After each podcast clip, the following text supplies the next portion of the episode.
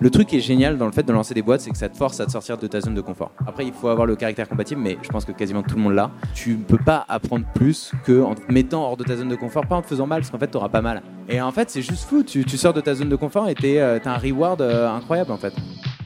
Salut, c'est Rêve du Wagon. Bienvenue sur notre podcast dédié aux entrepreneurs. Nous avons aujourd'hui le plaisir de recevoir Christophe Pasquier, cofondateur et CEO de Slide, startup extrêmement prometteuse lancée dans le startup studio eFounders. Slide, c'est un outil de travail en équipe et de partage de documents. Depuis sa création, l'application a déjà séduit quelques 4000 utilisateurs actifs dans plus de 250 équipes. D'excellents résultats qui ont permis à Slide d'obtenir un financement de 3,7 millions d'euros auprès du fonds Index Ventures en avril dernier. Leur récent passage au sein de l'incubateur de la Silicon Valley Y Combinator leur donne aujourd'hui les moyens de s'attaquer frontalement à leur principal concurrent, Google Docs. Retour sur le développement de cette pépite de la tech tout de suite dans ce nouvel épisode des Talks du Wagon. Bonne écoute à tous Donc euh, pour me présenter, moi je suis, euh, ingénieur de formation, ingénieur généraliste, pas du tout, euh, pas du tout dev à la base. J'ai toujours dev sur des projets, sur des side projects. Et qu'est-ce qui m'a donné envie de lancer ma boîte euh, C'est des potes qui ont eux-mêmes lancé leur boîte. Je me suis retrouvé en stage de césure en, troisième année de centrale. Euh, j'ai rejoint des potes qui lançaient une euh, banque solidaire. C'est une aventure de fou. J'étais stagiaire avec eux pendant six mois. Les mecs avaient un an de plus que moi. Ils arrêtaient leurs études pour lancer ça. J'étais ultra inspiré par ces gars-là. je suis toujours ultra inspiré par ces gars-là d'ailleurs. Et, et, du coup, je savais que j'avais envie de lancer une boîte. Je savais pas quoi j'ai beaucoup réfléchi. Euh, et l'avantage quand tu es en école, c'est qu'il y a toujours des filières entrepreneurs. Et du coup, ça donnait un peu le, bon euh, contexte pour, pour, lancer ça. Et du coup, euh, Slide, en quelques mots, qu'est-ce que qu'est-ce que c'est La proposition de valeur, quelques chiffres, l'équipe bah, Déjà, c'est intéressant. Qui connaît Slide? Ou qui a déjà utilisé Slide C'est encore mieux. Ah, c'est pas mal, c'est cool. Vous pouvez aller sur slide.com. Déjà, c'est open, c'est freemium. Vous pouvez créer une team. donc, il n'y a pas d'excuse. donc, Slide, c'est une application de prise de notes pour les équipes. Euh, c'est vraiment Slack et Google Doc qui se rendent compte qu'ils ont un bébé. Euh, il est magnifique, il s'appelle Slide. Euh, et, du coup, en gros, Slide, j'ai lancé la boîte, enfin, j'ai commencé à travailler dessus il y a deux ans, un petit peu moins de deux ans. Là, on va fêter notre anniversaire le mois prochain. c'est une équipe aujourd'hui de 13 personnes. donc ça a pas mal explosé parce qu'on était, on était plus 6 à la fin de l'année dernière. Et aujourd'hui, on a quasiment 500 teams actives. Euh, et on a 4500, euh, 4600 euh, utilisateurs actifs chaque semaine qui créent et qui partagent du contenu sur Slide. J'avais une question aussi qui était justement, tu as parlé de Google Doc et de Slack. Il y a plusieurs services qui peuvent sembler rentrer en concurrence avec Slide. à l'origine, comment est-ce que tu as vu qu'il y avait une place sur le marché, des besoins clients qui n'étaient pas adressés? Et comment est-ce que tu as construit ton MVP en fait? Qu'est-ce que Quelle est la place que tu as vue sur le marché? Alors, comme souvent, Enfin, je sais que j'ai lancé, enfin, j'ai lancé trois boîtes ou projets euh, entrepreneuriat, c'est toujours. Hein. Euh, mais euh, les deux dernières, c'était lié à des vrais besoins que j'avais. Et Slide, ça en fait partie. En gros, pendant mes deux boîtes d'avant, je notais tous mes rendez-vous avec les investisseurs, tous mes rendez-vous avec des, des, des, potentiels stagiaires à l'époque ou recrues. en fait, tout ce que j'apprenais, tout ce que j'apprenais en dev, je le notais sur des applications de prise de notes. Et c'est devenu en fait quelque chose de standard dans, les, euh, dans, les, euh, en fait, dans le monde du B2C. Euh, tout le monde utilise des applications de, notes simplement parce que tu as une UX qui est excellente, qui est juste tu cliques sur un bouton et tu peux commencer à taper. Et, ça, en fait, on, a simplement observé un parallèle où le chat a eu exactement ce, même, cette même envolée. Tout le monde utilise des messengers, WhatsApp, WeChat selon la zone géographique. Euh, et, Slack en fait a super bien géré ça en disant ok ce truc explose en B2C, on va ramener cette expérience avec un super haut level d'expérience utilisateur dans le monde du B2B. Et en fait nous on faisait exactement la même chose avec la prise de notes.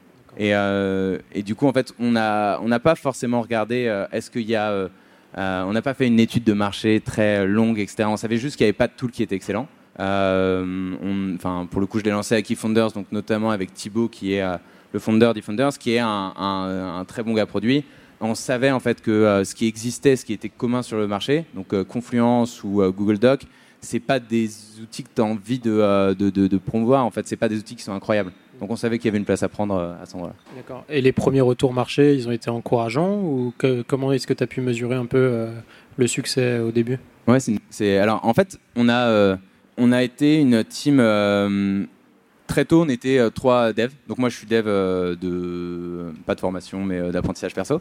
On a été très vite trois devs avec mon CTO Pierre, qui est un gars exceptionnel, probablement le meilleur dev avec qui que vous avez jamais vu, même vous. Et, et Arnaud, qui est aussi un dev très bon. Et en fait, très vite, on avait beaucoup de seniorité, donc on a pu sortir un premier MVP très rapidement. Euh, la complexité technique pour Slide, c'est de réussir à développer une expérience d'é- d'édition collaborative. Le fait d'être plusieurs sur une note et que ça, marche, que ce soit real time, qu'il n'y ait pas de perte de données, etc. Parce que la perte de données, quand tu commences à écrire des notes, c'est horrible si ça t'arrive. Euh, et du coup, on a, en fait, on a réussi à faire ça assez vite.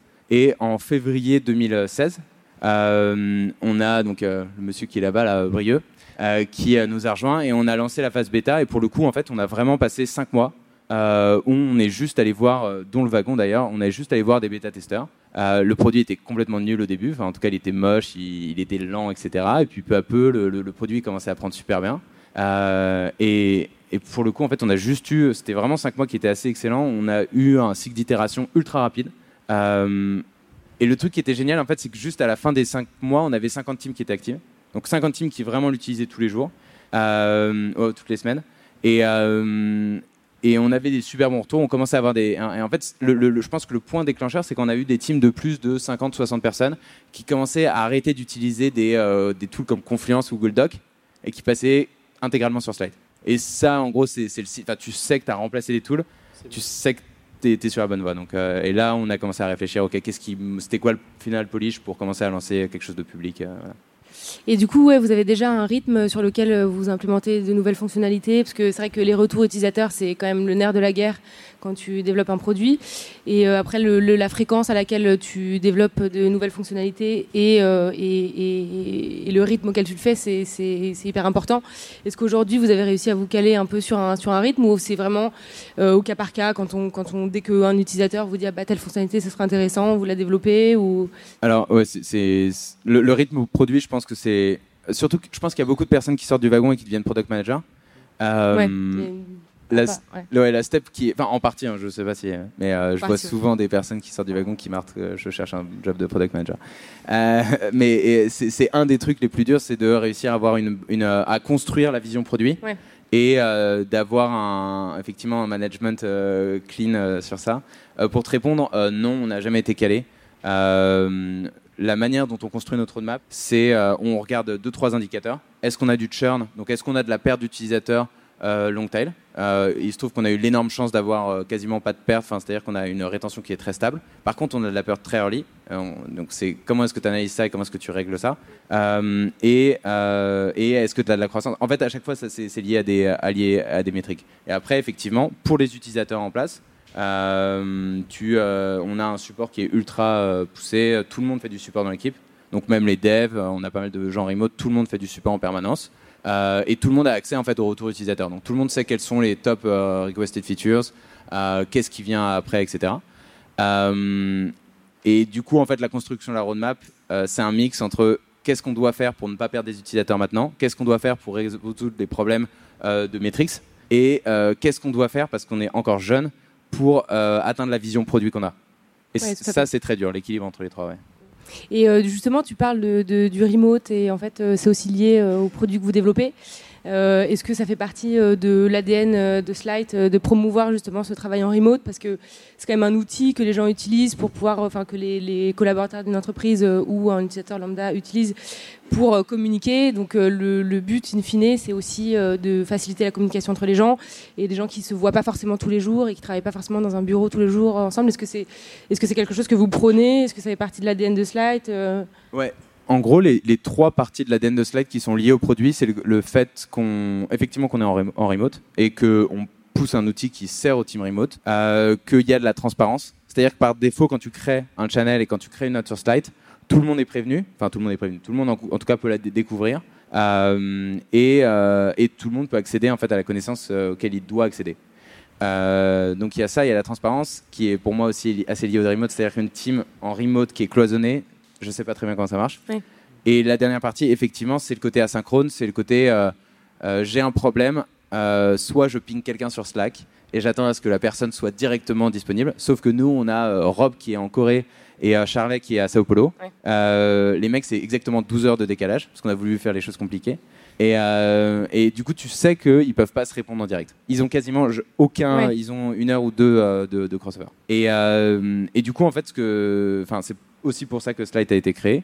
Euh, quand tu crées une, euh, du, contenu euh, long, longue forme, et que tu crées quelque chose qui va rester sur la durée, donc qui va pas être perdu dans un film, mais qui est là, qui est, qui est stable, en fait, tu permets de la communication asynchrone. Donc, c'est-à-dire que si jamais on a une note de meeting, typiquement un sprint meeting où on définit les objectifs du sprint qui vient, le fait de les avoir écrits à cet endroit-là, et de pas les avoir balancés dans Slack en disant ah bah tiens toi tu fais ça et puis toi tu fais ça bon bah en fait tu sais très bien que tu vas jamais le revoir et que si jamais tout se passe bien le mec va peut-être s'en souvenir euh, par contre, si c'est écrit dans le dur et que tu as une note qui est euh, pinned euh, en, en haut de ton channel, tu sais que tout le monde va pouvoir le revoir et va aller le consulter pendant toute la semaine.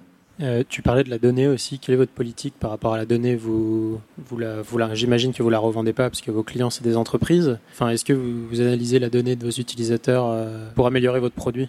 Alors ouais, on est GPRD compliant vous inquiétez pas, il n'y a pas de souci si vous mettez de la donnée sur mais c'est vrai. Euh, non, et, au niveau de l'analyse de la donnée, ouais, euh, aujourd'hui, on fait euh, pas grand chose, on fait des tests. mais, mais oui, on fait des, des expériments où on regarde en gros. L'idée, c'est que quand on a les meilleures équipes qui sont sur Slide, on va retrouver toutes leurs notes de stand-up, tout leur, euh, tout process, euh, les books. Donc, euh, quand on est dans des teams un peu plus grosses, les mecs commencent à écrire vraiment des books, genre comment est-ce qu'on gère le remote, comment gérer, je sais pas, la comptabilité, comment gérer les notes de frais, ce genre de choses. et on va avoir, on va avoir plein de notes de, de one one. Enfin, il y a énormément de contenu qui va, qui va être créé dans Slide, de, de typologies très différentes. Euh, et le seul truc qui les relie, c'est que euh, c'est les gens et euh, la team. C'est-à-dire tout part de, si on parle du, slide du wagon par exemple, tout parle, tout part du wagon et de, la connaissance qui est liée.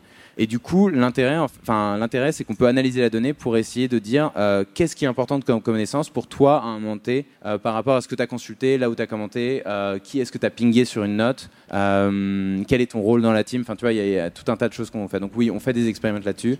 Euh, pour te pousser en fait du contenu qui est pertinent pour toi. Euh. C'est ce genre de données d'analyse qui vous permet après de créer les templates que vous avez et que vous proposez à vos clients? Alors non, parce qu'on est trop petit. Euh, on est, et puis aussi parce qu'en en fait juste on regarde pas le contenu des, des, des users, si ce n'est en user interview.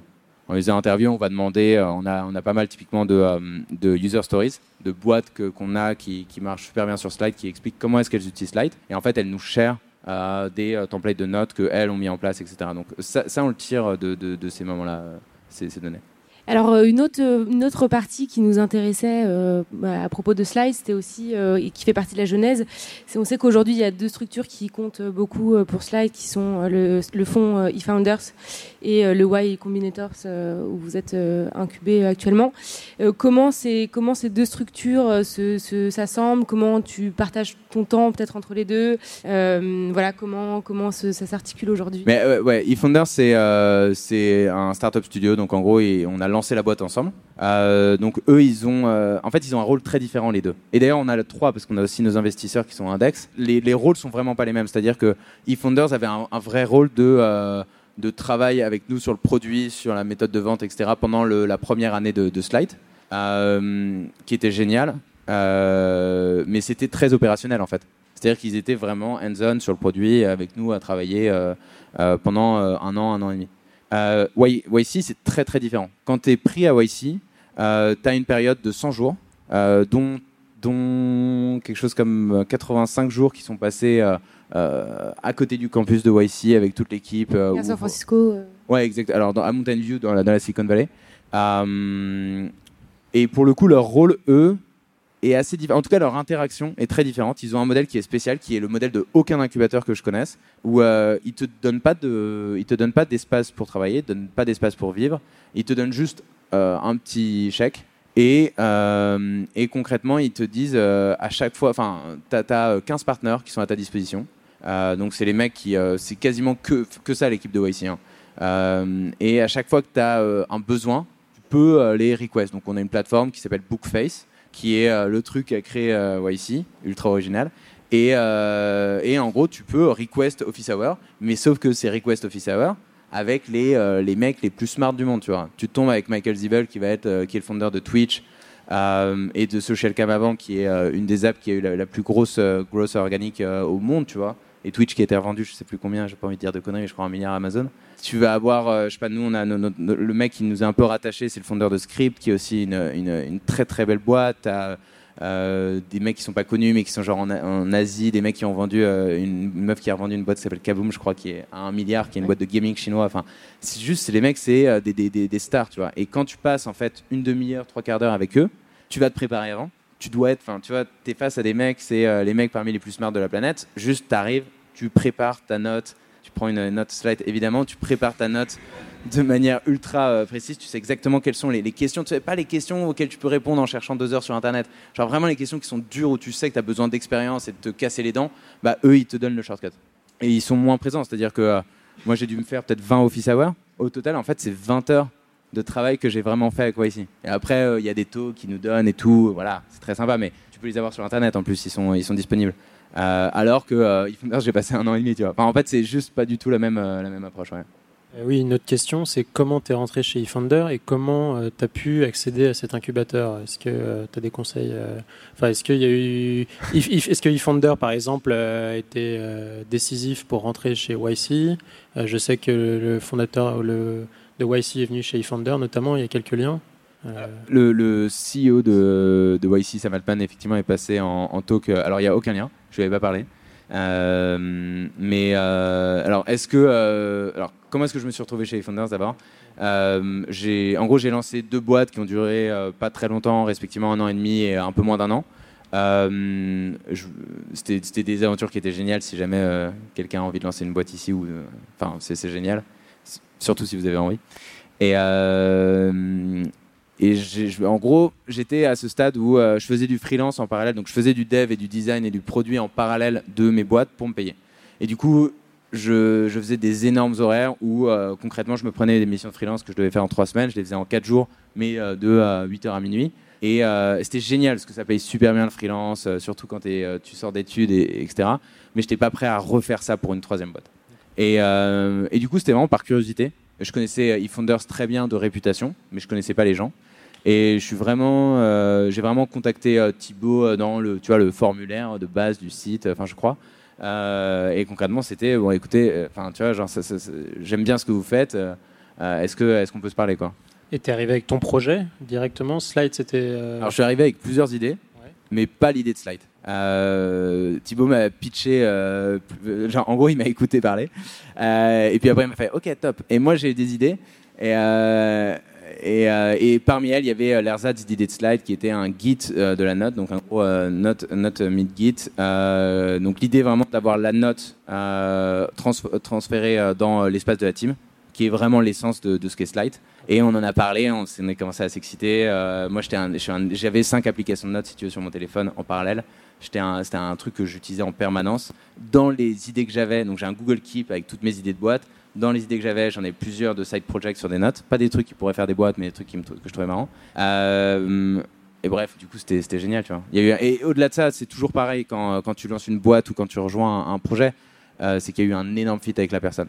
J'ai kiffé, c'est un pote aujourd'hui, Thibaut. Euh, j'ai kiffé la relation avec la personne et du coup, je savais que ça valait le coup de tester. Et ça nous amène à une autre partie du projet qui est le, le, processus de levée de fonds, parce qu'on a, a vu que Slide avait levé 3,7 euh, millions euh, récemment euh, en à peine quelques, quelques mois d'existence. comment ça s'organise et est-ce que ça aurait été possible dans de telles proportions sans justement l'appartenance à, eFounders et à, cet incubateur Alors, pour être tout à fait honnête, sur la levée de fonds, le label qui marche le mieux, c'est YC. YC, ça te triple ta valorisation valuation. C'est euh, eFounders a un énorme avantage qui est que euh, ils ont eux-mêmes en fait dans leur modèle économique des euh, angels qui investissent dans eFounders et du coup qui en fait ont, euh, veulent un, un, droit de tu vois d'investissement en priorité sur les boîtes qui sortent parce que concrètement ils misent sur le studio parce qu'ils savent qu'ils savent sortir des belles boîtes, ils veulent investir dans les boîtes derrière. Donc ça aide un petit peu, mais clairement pas. Enfin, l'énorme avantage sur la levée de fonds, ça a été YC. Et euh, comment ça s'est passé? En gros, euh, euh, d'habitude, le, modèle classique, c'est que Y Combinator en fait te prépare pendant tout le long de YC. Donc le programme, encore une fois, dure un peu moins de trois mois.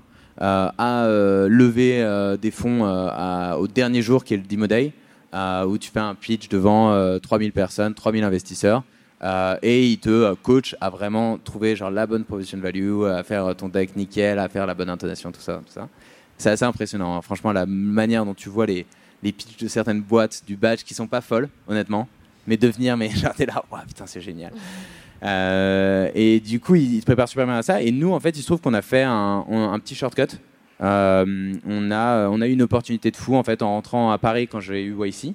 Euh, il y a Index qui est le meilleur fonds européen et US européen qui nous a contacté. en fait, j'avais déjà un rendez-vous avec eux. J'avais parce qu'on avait eu YC, on était déjà en levée de fonds. J'avais annulé tous les rendez-vous que j'avais, sauf celui-là parce que je sais que Index c'est un très beau nom et que euh, on savait que c'était c'était euh, enfin c'était génial de travailler avec eux. Et du coup, je les avais gardés simplement pour leur dire bon, euh, trop bien, on se connaît et on se reparle en, mars. Et en fait, ils ont insisté, ils ont insisté. Et je me suis retrouvé devant le, board des partenaires et, et ça s'est super bien passé. Ils étaient ultra alignés avec la vision et du coup, du coup voilà. Et ils vous laissent une totale marge de manœuvre ou ils vous ont, ils vous, ils vous mettent certaines. on n'est pas au stade.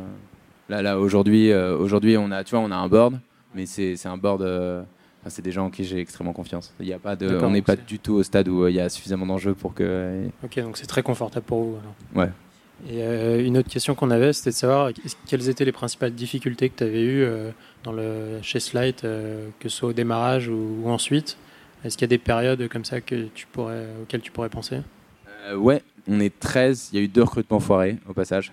ça, de loin, c'est le, le plus dur. Un, parce qu'on avait très mal, avait très mal géré le process de recrutement et euh, c'était, euh, ça s'est résolu vite, mais c'est jamais euh, quelque chose de positif pour l'autre personne. Ça, franchement, c'était un, énorme fail. On a beaucoup appris. Notre process de recrutement, il a rien à voir aujourd'hui.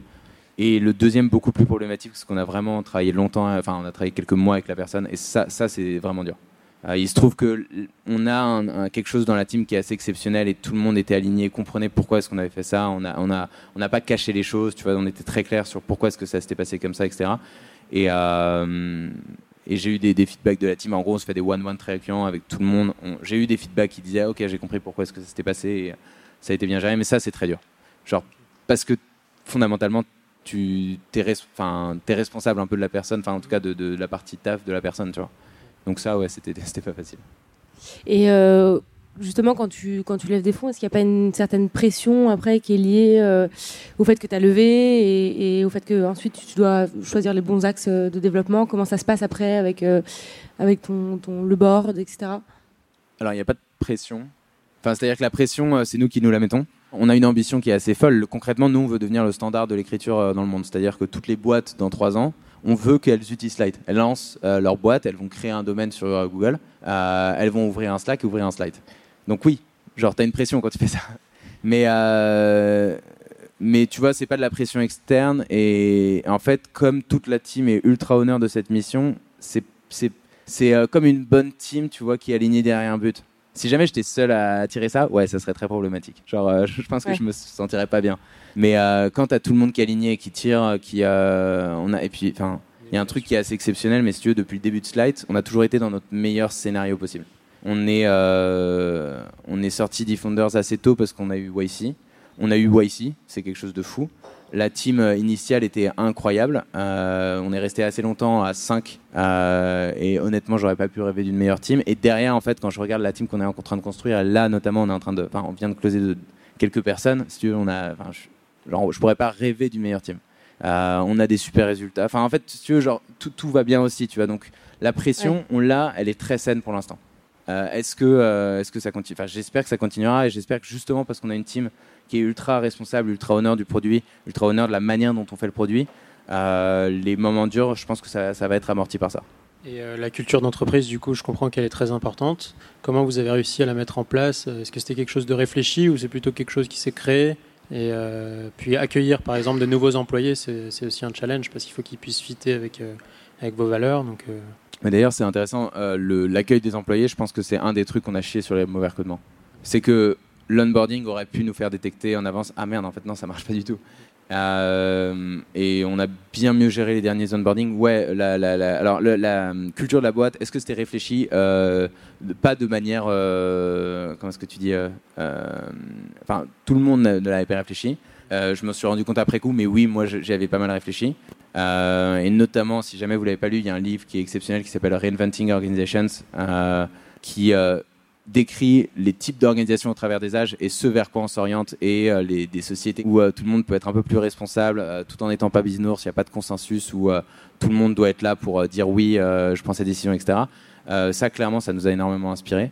Et puis après, enfin, je veux dire, on a une relation ultra saine avec Pierre, mon, mon CTO, et du coup, en fait, ces, choses-là, elles se sont fait aussi. on était ultra alignés. Mais je pense qu'il y, a- beaucoup de choses qui sont pas encore explicites sur la culture, parce que c'est très dur de mettre les mots sur. ouais. Et après, tu avais une deuxième question, mais je me. Euh, oui, bah, c'était comment est-ce que tu fais, tu fais en sorte que les nouveaux employés fit à cette culture Alors, comment est-ce que tu fais pour qu'ils fit euh, C'est pas, pas grâce au process Oui, d'onboarding. C'est un préalable. mais- Ouais. Et le truc qui est intéressant, c'est que ça, pour le coup, le côté fit humain, c'est le truc, je sais pas du tout si jamais quelqu'un euh, a une boîte ou a un process dans, dans une boîte précédente où ils ont réussi à assess le fit humain de manière clean, je suis très preneur. Euh, je, honnêtement, je sais pas comment est-ce qu'on fait aujourd'hui. La seule manière, c'est que, enfin, en fait, moi, je l'assesse. Tu as, ce truc de Google qui est assez exceptionnel où euh, ils avaient euh, assez tôt dans la vie de la boîte, enfin, à quelques milieux hein, relatifs à Google, ils avaient euh, détecté que en fait ils avaient fait de la rétro-analyse sur, euh, sur les datas de recrutement et ils s'étaient rendu compte qu'en fait il y avait euh, certains mecs qui étaient trop nuls à euh, détecter est-ce que la personne va être un fit ou pas. Donc en gros ils regardaient euh, le rythme, le, euh, le, parcours de recrutement et ils regardaient est-ce qu'à la fin le mec était un bon, une bonne recrue et ils regardaient pendant tous les, interviews parce que à Google tu as genre 8-9 euh, entretiens euh, tout ce que les mecs avaient dit au passage, genre est-ce que le mec est un fit, est-ce que le mec, enfin, est-ce que ça va marcher, est-ce que ça va marcher? Et ils avaient ré- rétonalisé et en fait ils s'étaient rendu compte que bon, les recruteurs en général étaient pas mal parce que c'est quand même, c'est un peu problématique, c'était un mauvais track record. Euh, Il y avait certains mecs qui étaient complètement nuls, donc ce qui leur faisait dire bon toi c'est pas grave, tu t'en occupes pas. Et ils s'étaient rendu compte que, euh, je crois que c'était un dev. Enfin, ils ils s'étaient rendu compte de ça pour plusieurs personnes, mais il y avait un mec qui avait un taux de succès mais incroyable. Genre concrètement, il avait dit celui-là ça marchera pas, ça marchait pas. Celui-là ça marchera, ça marchait. Mais genre un taux genre euh, 95 ou 96 enfin tu vois un truc démentiel. Et, euh, et le mec en gros, bah, du coup il avait pro- promu, euh, promu en interne en lui disant bah attends franchement ça vaudrait le coup que tu fasses ça. Et tout ça pour dire que je pense qu'il y a c'est un skill, je sais pas comment est-ce que tu le détectes, je sais pas comment est-ce que tu, tu le, le, le fais, comment tu le sens. Euh, et honnêtement, le, enfin, le fit humain, je pense que c'est les fondeurs qui le font dans les early days. Je sais pas du tout. Je pense que ce sera un de mes gros problèmes. Je sais pas du tout comment est-ce que je le transférais. Et après, tu regardes genre des boîtes comme Stripe euh, ont euh, toujours interviewé leurs employés jusqu'à l'employé 200. Et je pense que c'est un truc qui tient. Et quand tu es conscient de ce qui est vraiment important pour la boîte, tu le fais. Euh, mais au-delà de ça, je sais pas du tout.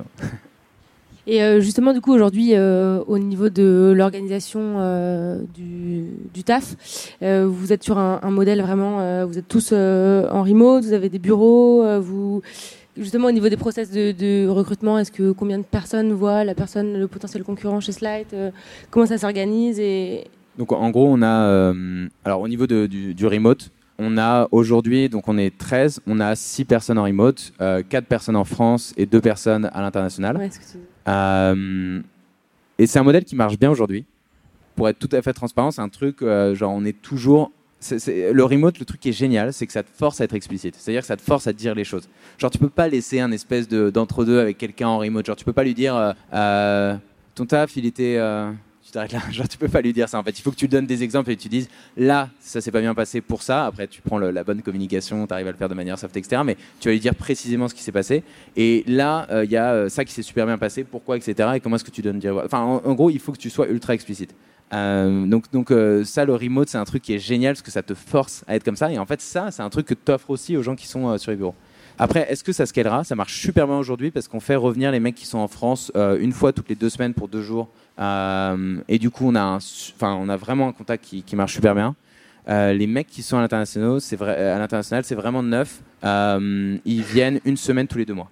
Donc en gros, euh, on compense le fait que tu vois, on voit, on va jamais recruter des mecs à SF par exemple sur des salaires délirants, Euh, mais c'est largement compensé. euh, et en gros, on leur dit bon bah, on vous paye le billet aller-retour, euh, le- l'hôtel, etc.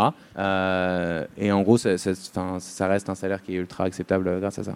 Oui, parce que euh, c'est vrai que le remote a été, euh, j'insiste un peu là-dessus, hein, mais euh, c'est un modèle qui a été quand même assez, assez promu, etc. Et, notamment chez IBM, ils ont vu que pour tout ce qui était innovation, développement de nouvelles fonctionnalités, c'était, c'était bon d'avoir, de, garder ce, ce, contact entre les gens.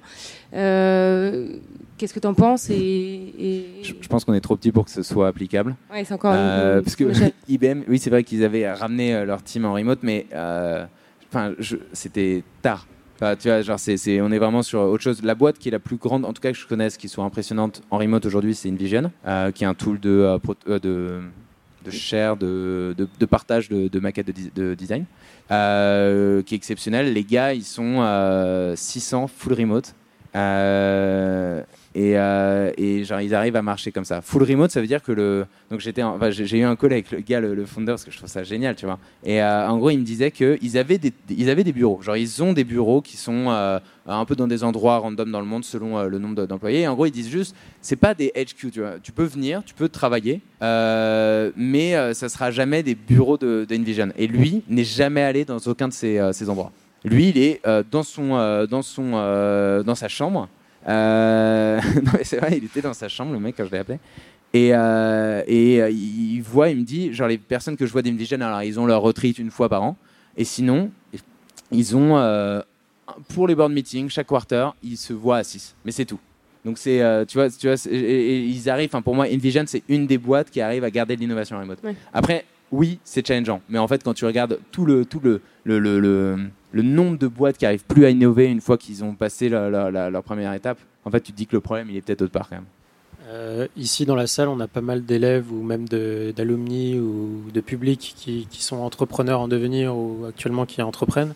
Est-ce que tu aurais un petit conseil à leur donner que tu aurais aimé qu'on te donne, un peu comme un shortcut que tu as eu, euh, peut-être pas du même niveau que, que YC, mais euh, un petit conseil qui permette. C'est toujours dur parce qu'il n'y a pas de silver, silver bullet. Euh, non, je dirais, enfin la classique, mais euh, si jamais vous avez envie de lancer une boîte, c'est probablement qu'il faut le faire. Il euh, n'y a pas de, a pas de regret quand tu fais ça. Après, on conseille vraiment, si pour l'avoir fait deux fois, si jamais vous commencez à lancer une boîte avec quelqu'un et que vous avez un, je parle vraiment du code founder, hein, pas, pas des autres, ça, il y a, d'autres manières d'assess. Mais si jamais vous avez genre le moindre petit doute, alors soit vous en parlez vraiment vite, mais a priori arrêtez quoi. Enfin genre arrêtez c'est toujours dur d'être ultra, ultra. Mais, mais si je pense, faut arrêter. Enfin, en fait, juste euh, genre avec une relation de cofondeur, c'est très dur d'avoir des doutes. Mais genre vraiment euh, un doute très léger, ça marche pas. Ça pète au bout de trois mois. Ou quatre mois. Donc euh, monter une boîte avec un ami, bonne ou mauvaise ah, idée si, si. Pourquoi pas Non, mais alors là, franchement, tu, tu, tu, regardes, tu regardes le il y a des stats qui ont été sortis sur est-ce qu'il faut lancer des boîtes avec un ami, avec un ex-collègue, avec euh, genre quand tu as 20 ans, quand tu as 30 ans, quand tu as 40 ans, est-ce qu'il faut le lancer à 5, à 2, à 1 Et tu sais, tu as, des stats sur tous ces trucs-là. Tu trouveras toujours euh, des euh, contre-exemples. bon, je ne vais, pas citer, mais tu as, toujours des contre-exemples à tous ces trucs-là. Et si tu veux, je suis le premier là-dedans, je suis solo founder. En réalité, en fait, ce qui se passe, tu vois, c'est toujours là où tu, rajoutes de la nuance. Ce qui se passe, c'est que toute l'équipe early de, de, de Slide et founder de Slide et notamment, tu vois, mon CTO, il a peut-être pas le titre de fondeur, mais clairement, il l'est, tu vois, il va, il va mener le truc, etc. Donc en fait, c'est toujours dur de.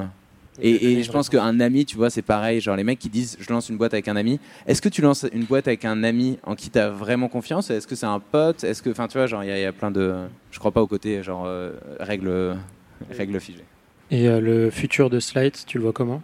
Euh, bah, L'idée de Slide, en fait, c'est euh, d'être là. Euh, quand, on dit knowledge base, c'est vraiment un mot pour ceux qui ont déjà utilisé confiance qui est horrible. Mais en gros, c'est dire le centre de connaissances. C'est-à-dire toute la, donnée qui est importante pour votre boîte, le fait que tu saches que tel client a été closé, que c'est comme ça qu'on fait, bah, typiquement qu'on close un gars, ou alors comme ça qu'on relise une feature, c'est tel process, etc. C'est ça qu'il y a dans le sprint qui vient, etc. En fait, toute cette information-là, on veut qu'elle soit accessible sur Slide. Ce qu'on va faire, c'est qu'on va développer énormément d'intégration avec des services tiers pour que cette information soit disponible sur Slide et que euh, et qu'en fait c'est un, peu l'image de, euh, de la recherche que tu as euh, sur Internet. tu vas chercher du contenu, mais qui est ultra général en fait. Et l'idée, c'est de réussir à faire ça, mais sur le contenu de ta boîte. et tu sais, c'est un peu vraiment le, end goal pour Slide, c'est qu'on on arrête le truc où tu dois, quand il y a l'information qui est gérée par une personne, que tu arrêtes d'avoir de, des effets de réseau où tu tapes une personne que tu dises genre tu sais comment faire ouais, parle à cette personne, et puis après, à chaque fois, tu vas arriver à la dernière personne, euh, tu, vas, tu vas taper euh, l'épaule et tu vas lui demander la, question. C'est juste qu'elle soit disponible. Si jamais tu es censé y avoir accès, tu y auras accès. Bah, merci beaucoup. Est-ce que dans le public, vous auriez quelques questions, parce qu'on arrive à la fin de, ce talk euh, Bonsoir, merci. Euh, comment vous gérez sur Slide les accès qui sont privilégiés à certaines personnes? Par exemple, le CEO n'a pas accès aux mêmes infos que le nouveau, nouvel arrivant. Alors, on pousse vraiment la transparence. Donc, 98% de ce à quoi j'ai accès, tout le monde y a accès. les deux autres pourcents, ça va être des trucs un peu touchy, genre les notes de recrutement des employés actuels, ce genre de choses. Euh, et comment est-ce qu'on fait? En fait, euh, Slide est basé sur des systèmes de permission qui sont justement très simples, parce que c'est un peu un des problèmes de Google Drive, c'est qu'aujourd'hui, tu as toujours ces espèces de systèmes où tu as un folder où tu peux donner des permissions aussi à des gens externes, et puis après, tu vas avoir le, la référence en dessous qui va être rattachée à MyDrive pour quelqu'un dans un... Enfin, c'est un, peu un enfer. Et du coup, nous, on a simplement le même euh, système de channel que Slack. Et du coup, par exemple, j'ai un channel Board and Investors, et j'ai Pierre et moi qui pouvons accéder à ce channel mais c'est simplement tu le, tu le définis à cet endroit-là. Ok. Est-ce que tu peux nous dire deux mots sur euh, votre stratégie d'acquisition euh, rapidement? Euh, Vos secrets On n'a pas trop de secrets, mais enfin pas pour l'instant. Mais non, c'est une bonne question. En gros, on a un modèle freemium. L'idée, c'est que tu peux arriver sur Slide, tu vas avoir une limite qu'on a mis aujourd'hui en regardant la data en fait des teams très actives et qui étaient prêtes à payer à 50 notes partagées créées par mois par équipe une fois que tu atteint ce palier, et en fait, euh, pas mal d'autres limites, genre tu, notamment dans le free plan, tu vas pas pouvoir, tout le monde va pouvoir inviter, tu, euh, vas pas pouvoir contrôler certaines choses, etc. Euh, une fois que tu atteins les limites de ça, tu vas commencer à payer. du coup, en fait, ce modèle de freemium, c'est un truc qui est utilisé par quelques boîtes. Il y en a peu qui ont réussi à bien le gérer. Tu as Slack, Trello, Typeform, parmi quelques autres, mais en gros, c'est ça les, les grands.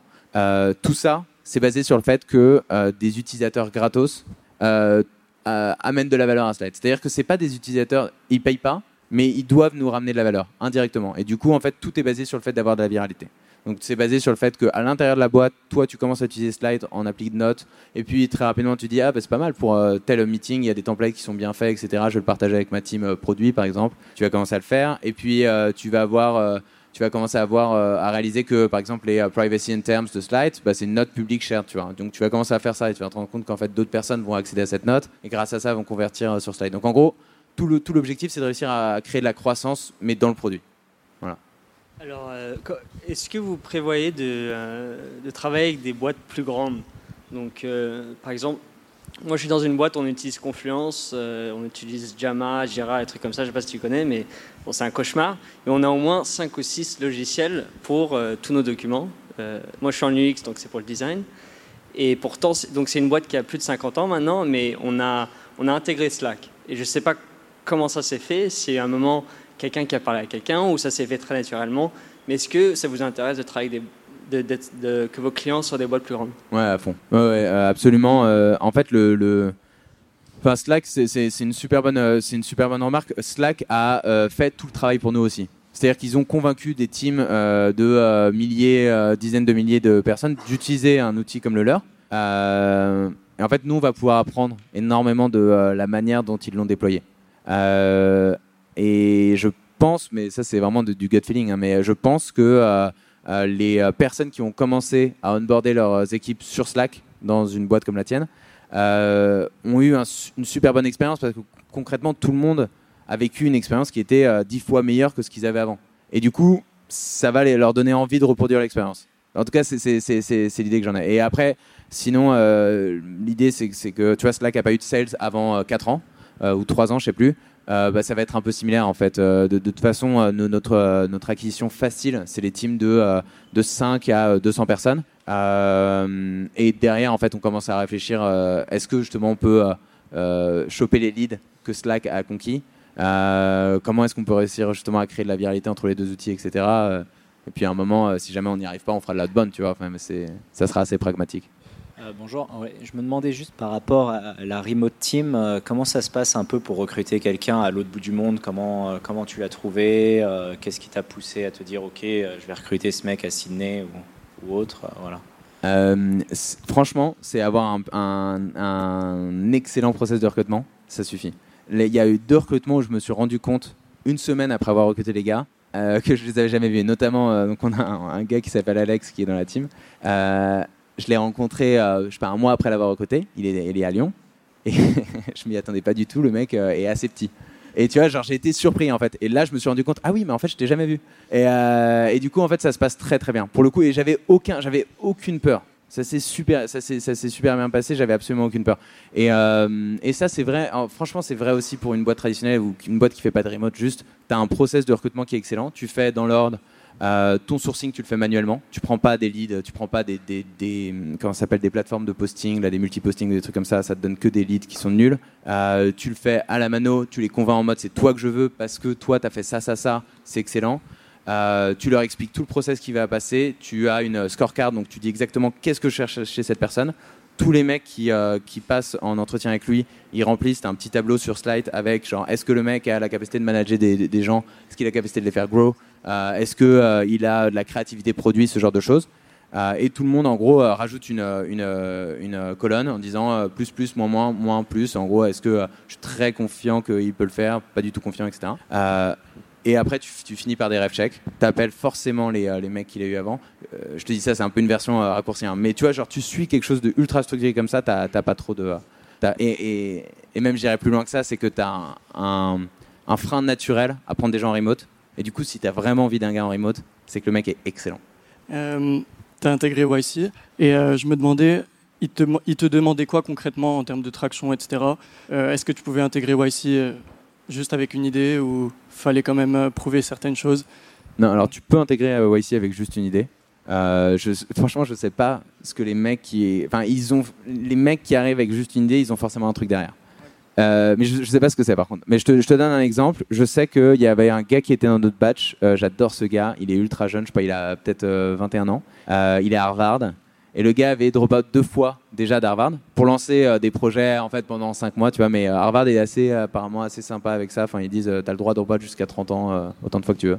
non, mais en vrai, c'est génial. Et, le mec avait fait deux boîtes. Il était genre bon, là, c'est un peu le truc qui est dur à, à battre, mais il était dans 30 under 30 de Forbes, tu vois. bah lui, il est arrivé avec une idée. mais mais non, pour te répondre, les vraiment, ils prennent plein de types de boîtes très très très différentes. Ouais. Euh, ouais. C'était juste pour savoir euh, votre politique en matière de design. Le site a l'air assez propre. Euh, on a un produit en SaaS. à quel moment c'est arrivé? Est-ce que c'était là dès le début? Est-ce que du coup Thibaut a déjà amené des choses là-dessus? Comment ça s'est passé? Bah alors, le design de, des boîtes eFounders en général est très propre. après, je sais pas si tu. Enfin, pour moi, Slide différencie pas mal de, des autres produits Founders. Euh, on a un énorme care euh, design dans la team. Aujourd'hui, on est euh, ce qui est énorme. On a trois personnes full time sur le produit et on a donc produit product design. Hein. Et, moi, j'ai énormément travaillé là-dessus et, le design est vachement important pour moi. Donc en fait, pour te répondre, on a eu énormément d'attention sur ça dès le début. Et on a fait le choix qui était génial de travailler avec une agence, je fais de la promo, mais franchement c'est génial si jamais vous lancez des boîtes et que vous avez un peu d'argent, euh, qui s'appelle Mouchou Mouchou, M-U-X-U, X-U, M-U-X-U, qui est euh, absolument génial, qui est une boîte bordelaise. Euh, les mecs c'est des tueurs. Et concrètement, pour le coup, le skill qu'on n'avait pas, c'était le côté branding. réussir à tu vas sortir une charte graphique, etc. on avait des idées claires et, ça, ça, a été le, truc qui, nous a aidé. Ouais, moi j'avais une petite question ici on, utilise euh, Slide au wagon, on est hyper content, c'est euh, très très efficace pour partager plein de, notes informelles avec nos 27 villes, hein, donc c'est hyper cool. Moi, j'ai plein de profs qui me parlent aussi de Notion, euh, et je voulais juste savoir, c'est quoi votre angle produit différenciant par rapport à Notion Parce que j'ai un peu testé le truc, et nous, ça nous va très bien Slide, hein, on ne va pas, va pas divorcer, mais voilà, j'étais curieux au niveau produit de savoir un peu votre angle. Euh, Voilà. C'est une super bonne question. Notion, c'est un, un tool qui est vraiment. Euh, J'avais rencontré le, le, founder et, j'aime bien leur approche. C'est des mecs qui ont euh, une très très forte appétence design, presque un peu trop. le tool est génial, mais pour les teams produits et design.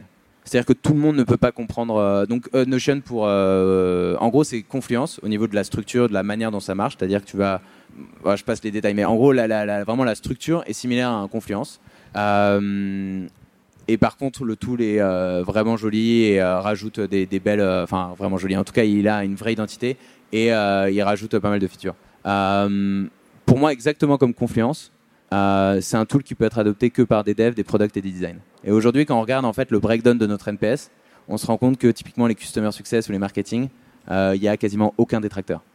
Et je pense que c'est ça notre, notre énorme force. En fait, on a un tout, la, une des valeurs de base de Slide, c'est la simplicité, et on veut le garder. C'est-à-dire que dans Notion, tu vas pas pouvoir créer une note. En fait, parce que c'est pas une note, c'est une espèce de page. Tu vas devoir la créer à l'intérieur, cliquer dessus. Enfin, c'est pas quelque chose qui est naturel. En tout cas, pas pour un non-produit. Mais je pense pas pour grand monde. Mais... Slide, c'est une application de notes. Donc tu crées une note. Euh, et, c'est aussi simple que ça, tu vois. Et après, au niveau, donc ça c'est vraiment au niveau genre limite de la, philosophie design. Euh, euh, un peu dans le futur, l'énorme avantage qu'on a, c'est que la donnée de base, c'est une note Markdown compliant qu'on peut intégrer avec tous les services du monde. Alors que les pages nestées, en fait, bah, tu peux pas t'amuser à intégrer ça. C'est-à-dire que moi, demain, je peux commencer à intégrer avec un Salesforce et reproduire toutes les notes que tu as avec un client dans un channel Salesforce et avoir l'information qui est accessible par ton support, ton Customer Success, ton Inside Sales, etc. au même endroit. Euh, ça, c'est un truc juste, en fait, le format euh, le fait d'avoir un format simple et lisible par tout le monde, bah, en fait, ça, euh, ça nous permet d'être intégrable avec absolument n'importe quoi. Et Notion, c'est un peu privé de cette opportunité. Bonsoir. Microsoft Teams, ça se présente comme un concurrent de Slack et Microsoft viendra chez GitHub. Comment tu vois l'avenir? Alors, par rapport à GitHub. GitHub et Teams. Ouais, ouais, absolument. Enfin, je, pense vraiment que la, après, euh, on va pas parler de la stratégie d'acquisition des différentes boîtes, mais la, GitHub, je pense pas du tout que ce soit euh, lié à ça. C'est-à-dire, c'est pas du tout un truc qui ira entre Office 365. Enfin, c'est mon feeling, hein, mais je, pense vraiment que GitHub, c'était un, ils ont, euh, Microsoft a eu une, une, une, politique qui est assez incroyable dans les dernières années. franchement, je sais pas. D'ailleurs, c'est intéressant, mais dans tous les personnes qui font le wagon en ce moment, je sais pas. Qu'est-ce que vous utilisez comme éditeur? En gros, en majorité? le texte. Ok, intéressant. Donc Sublime, j'ai entendu du VS Code. Euh, mais ce qui est intéressant, c'est que, alors, bon, euh, je pense que c'est peut-être un, un, reliquat de la période où euh, le wagon a été lancé, Sublime. Mais en gros, il y a eu plusieurs steps, mais tu as eu Sublime, Atom, non, mais au niveau de la référence, en tout cas, de ce que tout le monde utilise. Et aujourd'hui, tu vas dans les teams dev, tout le monde utilise VS Code. Et franchement, Microsoft a fait un move incroyable là-dessus. Mais, tu vois, pour moi, le move, c'est plus euh, dirigé vers les devs. C'est pas du tout pour intégrer ça à la suite Office. en tout cas, c'est le feeling que j'ai. Après, par rapport à Microsoft Teams, c'est une super bonne euh, Je pense que ça sera un problème qu'on aura euh, dans deux ans. Mais oui, tu vois, genre un de mes nos concurrents les, plus importants, ça sera OneNote ou ou s'ils veulent créer quelque chose d'autre, comme ils ont créé Teams par rapport à Link ou je sais plus comment ça s'appelait. ouais, potentiellement, enfin Microsoft, ça sera ça sera un challenge. Ouais. Euh, ouais, j'avais une question par rapport à ce que tu disais, euh, que tu avais déjà lancé deux boîtes. Euh, que ça alors je sais pas si ça s'est planté, si tu les as rachetées, c'est une question. Mais parce qu'on est pas mal ici, je pense à vouloir aussi monter une boîte un jour. Et la plus grande appréhension que tu as, c'est forcément que ça foire. Et c'est que pendant deux ans, tu es galéré et tu es mangé des pâtes. Et du coup, comment est-ce que toi, tu l'as géré? Parce que tu disais, il y en a une que tu as travaillé pendant un an et demi. Enfin, déjà, pourquoi ça s'est planté ou pas planté, je sais pas. Et qu'est-ce qui derrière t'a fait dire ok bah j'y retourne quoi? Alors euh, les deux boîtes pour te présenter, en gros la première c'était un SaaS d'évaluation de compétences des devs. Donc en gros un truc, euh, aujourd'hui tu as des espèces, enfin vous devez passer des, je sais même pas comment ça se passe, des entretiens mais non, vous n'êtes pas en, enfin bon bref quand, vous passez des entretiens de dev, euh, genre il y a certaines boîtes mais il y en a très très peu qui font passer des tests automatiques. Généralement c'est des solutions qui sont rempourries où on demande genre code-moi une solution, une fonction qui s'il prend un nombre pair, euh, sort rouge, et s'il prend un nombre impair, sort bleu. Enfin, tu vois, c'est ce niveau-là. Euh, je ne sais pas très bien ce que les gens apprennent de ça, mais euh, c'est un truc qui existe de temps en temps. Et en gros, on voulait faire une solution qui était, qui était un peu utilisable par n'importe qui, même pas technique, et qui allait vraiment assess les, les compétences du, dev en conditions réelles. Donc en gros, bref, on avait tout un système pour, pour faire ça. Le, le, système était intéressant, mais on a eu un fail technique. Simplement, genre, on a testé une solution. C'était le seul qui nous paraissait, en fait, valide parce que ces solutions-là un peu automatiques, c'est de la merde. Et du coup, on n'était pas prêt à faire une solution comme ça. Et, euh, et on, on, l'a mis en test dans une vingtaine de boîtes. On s'est rendu compte que ça marchait pas pour différentes raisons. On a arrêté. Et c'était un parcours qui était ultra smooth. Euh, enfin, c'était génial. C'était une super aventure.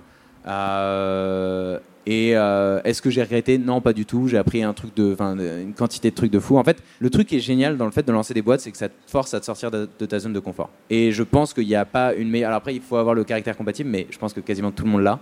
Euh, tu ne peux pas apprendre plus que en te, en te mettant hors de ta zone de confort, pas en te faisant mal, parce qu'en fait, tu n'auras pas mal. Euh, mais tu vois, genre typiquement le truc que, je parlais de ma première expérience entrepreneuriale, mais vraiment euh, mettez les guillemets, genre euh, en, césure où j'avais travaillé avec mes potes. On s'était retrouvé, j'avais 21 euh, ans, j'étais étudiant, et je m'étais retrouvé face au DAF de la SOG à pitcher l'idée. avec donc le mec qui était maître de stage, qui était mon pote. Et juste, c'était incroyable. En fait, tu te retrouves face au DAF de la SEG, le mec, euh, il parle super mal au mec qui a 35 ans, qui euh, travaille avec lui et qui lui demande son café. Toi, t'as 21 ans et t'es là, et euh, en fait, tu pitches un projet, le mec est là, en ouais, super intéressant et tout, je comprends ce que tu veux dire. Et en fait, c'est juste fou. Tu, sors de ta zone de confort et t'as un reward incroyable, en fait. Et pour moi, toute l'expérience que j'ai eue sur ma première boîte, c'était ça. À chaque fois, en fait, tu sors de ta zone de confort, tu vas pitcher une première fois, euh, tu vas voir des. Alors, non, je t'ai pas allé voir des invests, mais tu vas voir des, euh, des, mecs pour des, potentiellement, pour des potentiels recrues, tu vas voir des incubateurs, tu vas pitcher dans des, incubateurs. Et à chaque fois, en fait, tu te mets en danger, tu vois, tu as, peur. Et en fait, ça devient de plus en plus facile et c'est de plus en plus agréable. Et en fait, euh, je pense que c'est aussi une, un parcours d'apprentissage où tu apprends à être à l'aise, en fait, dans cette situation-là. Et là, enfin bref. Et la deuxième boîte, c'était un, peu différent. J'ai arrêté parce que ça s'est mal passé avec mon associé. Et ça, pour le coup, c'est un des trucs de l'aventure entrepreneuriale que je peux pas recommander, c'est vraiment de la merde. Euh, et franchement, ça, euh, la seule solution, tu me disais, genre, euh, est-ce que tu regretteras pas d'avoir deux ans à bouffer des pâtes? Non, je pense pas. Par contre, est-ce que tu regretteras d'avoir passé deux ans avec quelqu'un qui te mettait mal régulièrement? Ouais, ça, ça, il faut vraiment couper court très vite. Mais par contre, lancer une boîte, c'est génial. alors, comment est-ce que tu as fait pour faire connaître ton produit au tout début? Est-ce que tu avais une stratégie commerciale particulière? Est-ce que tu as, tu as des tips à, nous communiquer par rapport à ça? Euh, alors au début, on a euh, l'énorme avantage en fait d'avoir, euh, on avait, moi j'avais déjà un petit écosystème et surtout on avait l'écosystème des founders. Donc en gros, on a pu communiquer avec des boîtes qui sont proches pour différentes raisons, bah, ne serait-ce que les alumni de, des founders, où on a pu leur présenter ce qu'on faisait, etc., et leur faire tester. Euh, après, honnêtement, euh, ce qui s'est passé, c'est que je te dis, on était avec euh, avec donc Brieux de, la team à aller voir des, leads et aller leur pitcher le truc. En fait, juste à un moment, c'est même plus une question de génération de leads, c'est juste une question de enfin d'être un peu hustler, tu vois, juste d'y aller, d'y aller, d'y aller. au début, c'était très important parce que juste à personne. donc tu, tu, dois vraiment t'arranger pour avoir une masse critique de, de suffisamment de personnes, juste ne serait-ce que pour avoir les feedbacks. et après, en fait, franchement, tu fais Au début, tu fais juste euh, comme tout le monde, c'est-à-dire que tu lances sur Product Hunt, euh, tu fais de la com à droite, à gauche, euh, tu as, as, 1000, as 1000 comment est-ce que ça s'appelle, genre répertoire de toutes les adresses où tu peux poster ta startup. Et après, faut être, faut être réaliste, c'est-à-dire si jamais tu te rends compte qu'il n'y a absolument aucune traction, les mecs, ils, vraiment, ils accrochent pas du tout à l'idée, à ce que tu fais, bah, en fait, arrêter, itérer et relancer, tu vois, passer vers bah écoutez, euh, merci beaucoup, merci. à tous, euh, merci encore à Christophe euh, Pasquier pour son intervention. Merci Christophe. Et pour ses conseils. C'est fini pour aujourd'hui. Merci d'avoir écouté ce podcast. Si cet épisode vous a plu, pensez à vous abonner sur iTunes ou Spotify. Et si ce n'est pas déjà fait, je vous invite à laisser un avis et à le partager sur vos réseaux préférés. À la semaine prochaine pour un nouvel épisode. Salut à tous.